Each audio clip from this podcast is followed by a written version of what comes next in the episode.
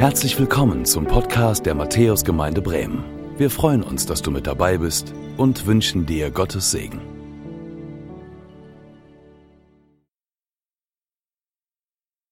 Was für ein Vorrecht ist es doch, dass wir Gottes Wort haben, dass wir es in den Händen halten können, dass wir es hören können, dass wir es lesen können, ja sogar, dass wir darüber predigen können. Ich liebe das Wort Gottes. Ich liebe es darin zu lesen, in der Bibel zu lesen und mich darin zu vertiefen und das aufzunehmen, was Gott mir deutlich macht in seinem Wort. Es ist wie eine Art Nahrung für mich, Lebenselixier.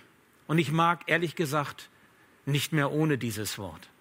Und ich liebe es auch über dieses Wort zu predigen und Menschen das mit weiterzugeben, was ich erkenne, was Gott mir aufs Herz gelegt hat. Ich glaube, Gottes Wort ist wie ein, eine Wegweisung. Gottes Wort ist wie eine Lebenshilfe und diese Lebenshilfe möchte ich Menschen nicht vorenthalten. Ich wünsche dir, dass du heute Gott zu dir reden hörst. Ich wünsche dir, dass es das ein oder andere Wort gibt, mit dem Gott dich heute trifft dass er so in dein Leben hineinspricht, dass er in dein Herz hineinlegt und dein Gemüt damit erreicht. Das ist so mein Wunsch, das ist mein Gebet und genau das möchte ich jetzt tun. Ich möchte für dich und für mich beten. Ja, lieber Herr, wir wollen dir Danke sagen, dass wir an diesem Pfingstfest Gottesdienst feiern dürfen. Wir loben und wir preisen dich darüber, was du für uns getan hast. Lass uns heute ein Stück weit verstehen, was Pfingsten bedeutet, was es mit unserem Leben zu tun hat. Lege du dein Wort in unser Herz hinein.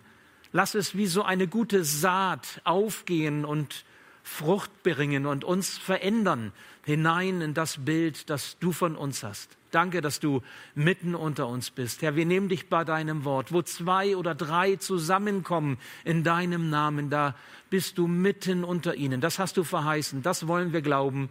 Und wir bitten dich, wirke du durch deinen guten Heiligen Geist. Amen. Ja, wir feiern heute Pfingsten. Pfingsten ist der Geburtstag der christlichen Kirche. Zugegeben. Mit fast 2000 Jahren ist die Kirche nicht mehr die jüngste. Ich meine, nur stell dir mal vor, du wärst 2000 Jahre alt. Wie würdest du da aussehen? Und ich weiß auch, dass Menschen an der Kirche zu leiden hatten. Ja, und auch das stimmt. Auch die Kirche hat es nicht immer leicht gehabt. Gerade gegenwärtig in unserer westlichen und säkular geprägten Welt, da staubt das Image der Kirche mehr und mehr ein. Es gibt ja nicht wenige Menschen, die haben so den Eindruck, Christen sind im Grunde so etwas wie Archivare, also wie Menschen, die irgendwie alte Überlieferungen festhalten und sich daran klammern, aber im Grunde ohne Bedeutung für die Gegenwart. Es gibt manche, die zweifeln an der Notwendigkeit oder der Bedeutung von Kirche und sagen, dass die Jesusbotschaft doch schon längst überholt ist, eigentlich abgeschafft gehört. Ja, Totgesagte, ihr kennt dieses Sprichwort, Totgesagte leben länger. Und da sind wir auch schon mittendrin, mittendrin im Thema. Pfingsten. Der Herr der Kirche ist nicht tot zu kriegen. Jesus lebt. Als man Jesus damals ans Kreuz hängte, da hatten viele gedacht, so jetzt ist die Sache Jesu erledigt. Aus die Maus, aus und vorbei. Doch er stand auf von den Toten, er blieb nicht tot, der Tod konnte ihn nicht halten, und zwar deshalb nicht, weil dieser Jesus das Leben ist.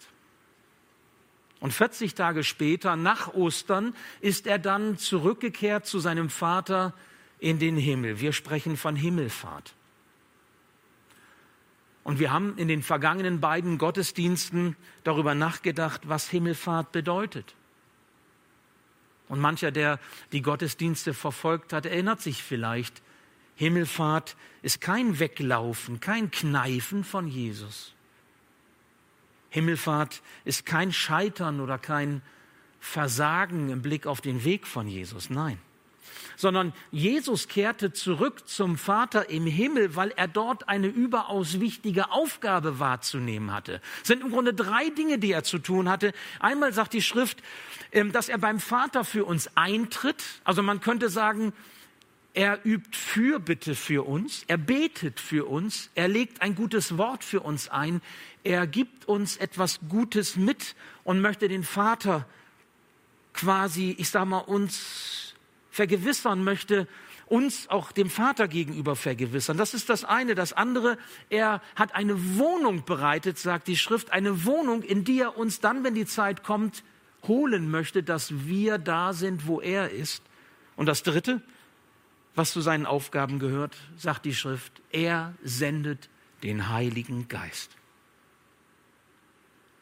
Und zehn Tage später, nach Himmelfahrt, war dieser denkwürdige Tag für die Christen, für die Gläubigen gekommen.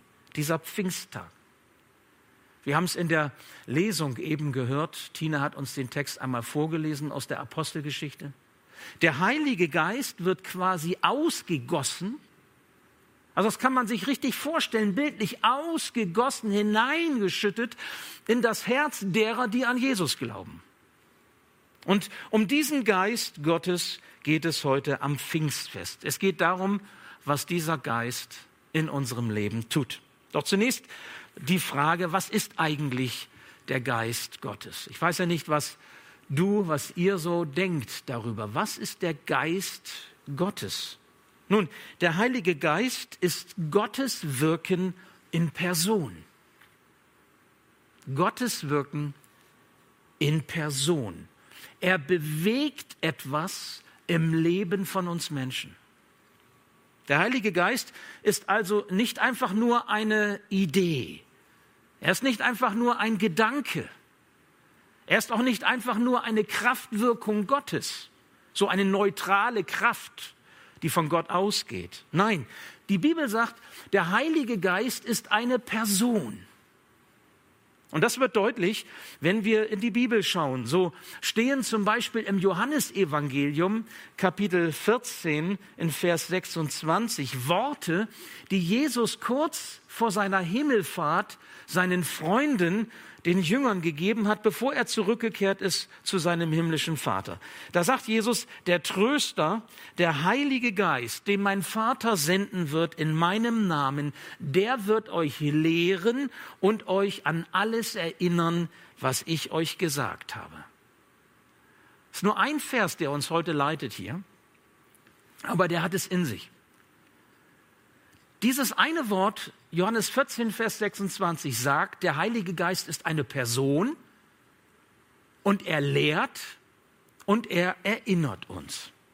Nun, Jesus geht zum Vater zurück Warum? Damit Gottes Geist zu uns kommen kann. Das müssen wir uns klar machen. Wäre Jesus nicht zurückgekehrt zum Vater, hätte der Heilige Geist nicht unter uns wirken können. Hätten wir nicht den Heiligen Geist in unserem Herzen. Der Vater sendet seinen Geist, der in der Autorität Jesu unter uns wirkt. Und das tut er, so sagt es unser Text, als Tröster. Ich will den Tröster senden.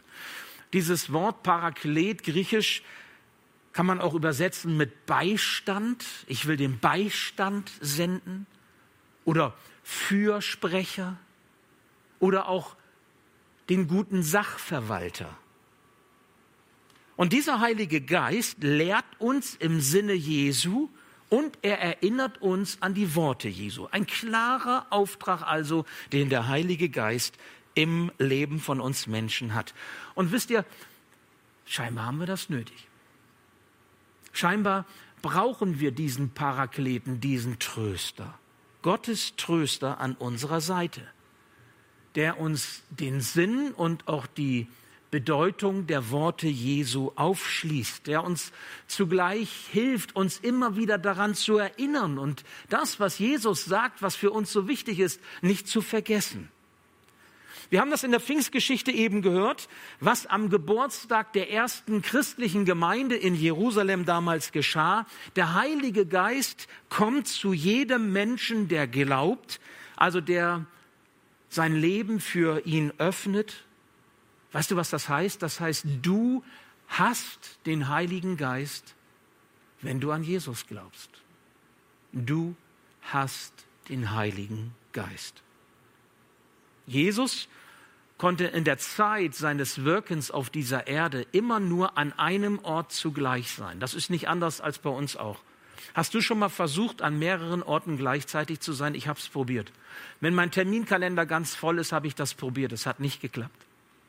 Konnte immer nur an einem Ort zugleich sein. Und das wird dir nicht anders gehen. Aber der Heilige Geist ist bei jedem von uns. Gott ist durch seinen Geist bei jedem von uns. Jesus ist mit seinem Geist bei jedem von uns, wenn wir im Glauben an Jesus unterwegs sind. Und dieser Heilige Geist ist quasi Gottes Kraft, Jesu Kraft zur Veränderung, zur Heilung, zur Erneuerung unseres Lebens. Und Gott weiß, Gott weiß, wie wichtig dies ist, Erneuerung und Wiederherstellung unseres Lebens. Und zwar hinein in das Bild, das er von uns hat. Hinein in das Leben, das er für uns bereithält. Als Tröster, als Beistand will der Heilige Geist dies in deinem Leben wirken. Das ist quasi der erklärte Wille Jesu für dein Leben. Nun, so gesehen gibt uns Gott mit Pfingsten wirklich ein ultimatives Geschenk, also ein überaus wichtiges, ein großartiges, ein einmaliges Geschenk und wir dürfen es annehmen. Ich möchte dir heute in dieser Predigt einmal einen Satz sagen, einen Satz mitgeben. Und dieser Satz, der hat es in sich, obwohl er vielleicht ganz banal klingt zunächst einmal. Und es lohnt sich, diesen Satz mitzunehmen, ich sage mal, so im Herzen zu bewegen und auch nachwirken zu lassen, auch über diesen Gottesdienst hinaus. Und diesen einen Satz, den ich dir mitgeben möchte, der lautet so. Gott liebt dich, wie du bist, aber er liebt dich zu sehr, um dich so zu lassen, wie du bist. Gott liebt dich, wie du bist, aber er liebt dich zu sehr, um dich so zu lassen, wie du bist. Was meint das? Lasst uns ein wenig darüber nachdenken. Und das hat ganz viel mit dem Wirken Gottes durch den Heiligen Geist in unserem Leben zu tun. In Jesus zeigt uns Gott, dass er uns liebt. Wenn jemand wissen möchte, was für ein Wesen Gott hat, dann kann man philosophisch, religiös darüber nachdenken. Das ist alles möglich. Aber wenn jemand wirklich wissen will, wie ist dieser Gott, der uns in der Bibel beschrieben ist und der in Jesus Christus sich offenbart, dann lohnt es sich darauf zu schauen, was dieser Jesus gelebt hat, wie dieser Jesus war. Denn in Jesus sehen wir, wie sehr Gott uns Menschen liebt. Wir dürfen zu ihm kommen, so wie wir sind.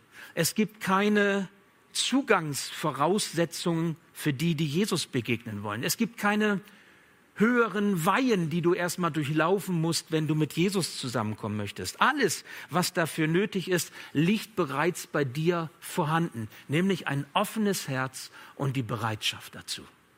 Mehr nicht. Und das hast du. Das hast du von Natur aus von Gott mitgegeben bekommen. Ein offenes Herz und die Bereitschaft, Jesus begegnen zu wollen.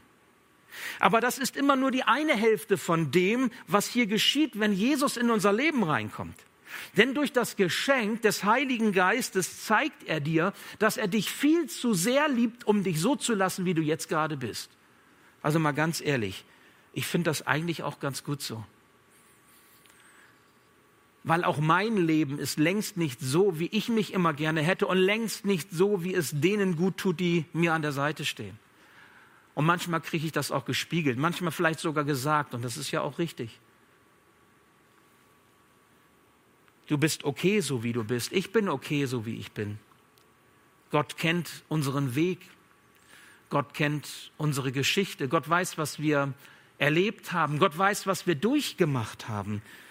Und trotzdem liebt er uns unendlich, trotz unserer Ecken und Macken und Kanten, die wir haben. Gott liebt dich trotz deiner unguten Gewohnheiten, die du hast. Trotzdem, dass du Charaktereigenschaften hast, mit denen du andere vielleicht verletzt. Er liebt dich trotzdem. Gott liebt dich sogar, wenn du dich schämst, dass du so bist, wie du bist. Und dich am liebsten verstecken möchtest, damit andere nicht sehen, wie du wirklich bist. Gott liebt dich trotzdem. Er liebt dich trotz deiner Ängste, die dich umtreiben, Ängste, über die du nicht sprichst, weil sie dir sicherlich peinlich sind. Ängste, die du zu kaschieren versuchst mit Perfektionismus, mit Aktionismus, damit ja keiner merkt, wie du wirklich bist.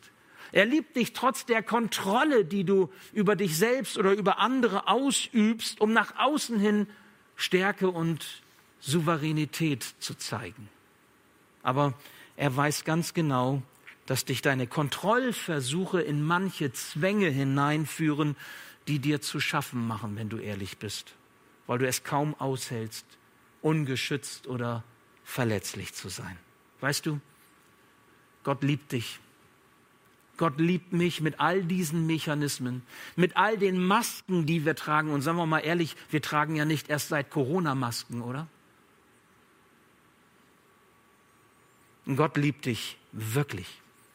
Und diese Botschaft gilt dir, seitdem Jesus für dich gestorben ist und wieder auferstanden ist.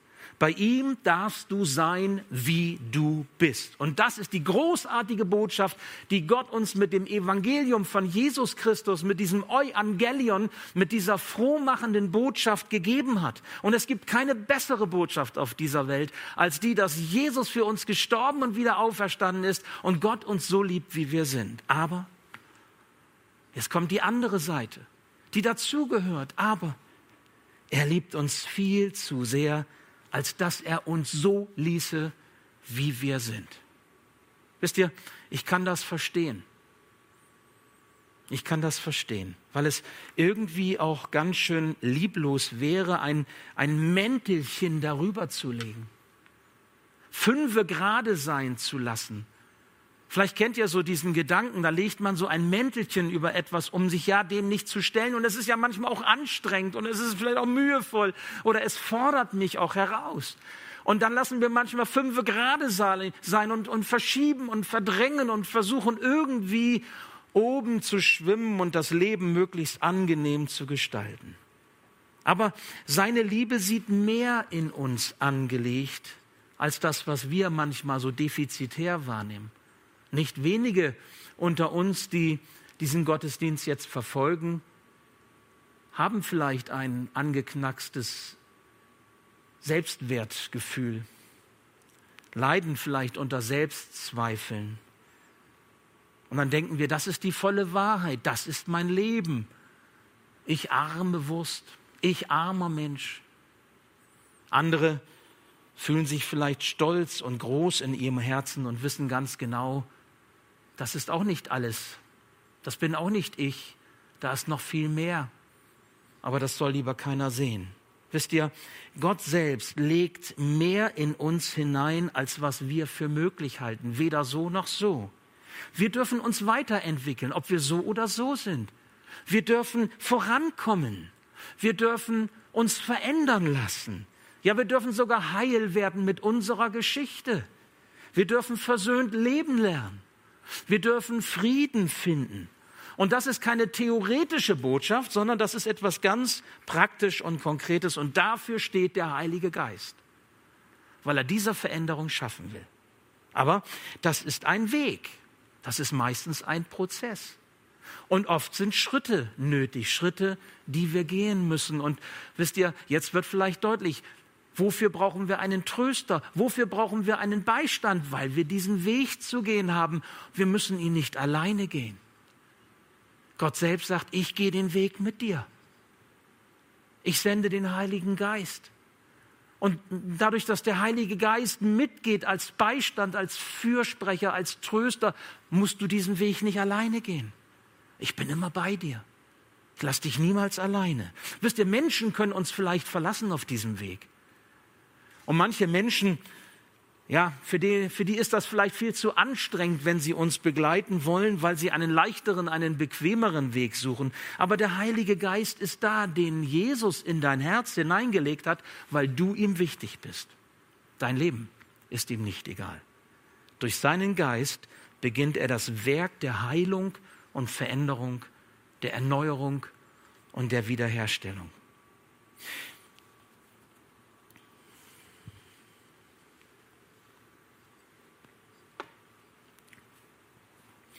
Wir werden euch in den kommenden Wochen und Monaten in den Sonntagspredigten, aber auch in den Veranstaltungen der Gemeinde, in Hauskreisen oder auch in der Bibelstunde, wenn sie denn wieder starten, über diese Veränderungen, die Gottes Geist in unserem Leben wirken möchte, berichten.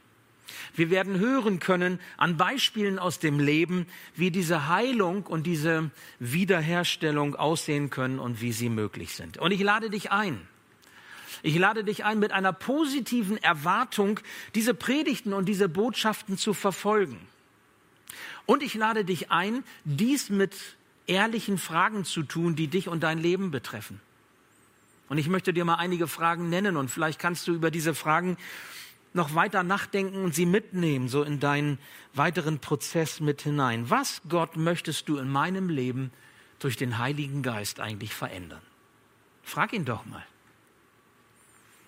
Je länger ich mit Gott unterwegs bin, desto mehr lerne ich, ihn ganz natürlich zu fragen, wie ich einen Menschen frage und auch zu hören auf das, was er mir sagt. Und er spricht in unser Leben hinein. Frag ihn doch einfach, was, was möchtest du in meinem Leben durch deinen Geist verändern? Wo brauche ich deine Heilung? Wo brauche ich deine Wiederherstellung? Wie kann ich verwandelt werden in das Bild, was du von mir hast?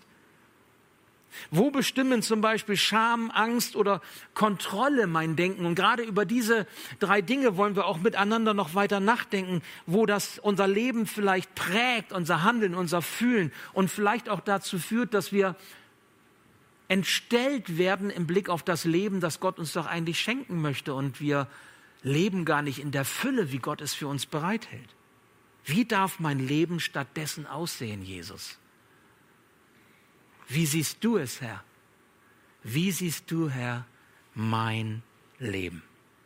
Darf ich euch noch einmal erinnern an dieses Leitwort für diese Predigt heute am Pfingsttag? Johannes 14, Vers 26. Der Tröster, der Heilige Geist, den mein Vater senden wird, in meinem Namen, der wird euch alles lehren und euch an alles erinnern, was ich euch gesagt habe. Das gilt dir. Das gilt mir. Sei entspannt. Sei entspannt, denn Gottes Geist ist mit dir. Du bist nicht alleine unterwegs. Als dein Tröster, als dein Beistand, als dein Fürsprecher, als der gute Sachverwalter des Evangeliums in deinem Leben bist du nicht allein. Nimm dieses Geschenk an, das Geschenk, dieses ultimative Geschenk des Heiligen Geistes und bleibe offen für ihn.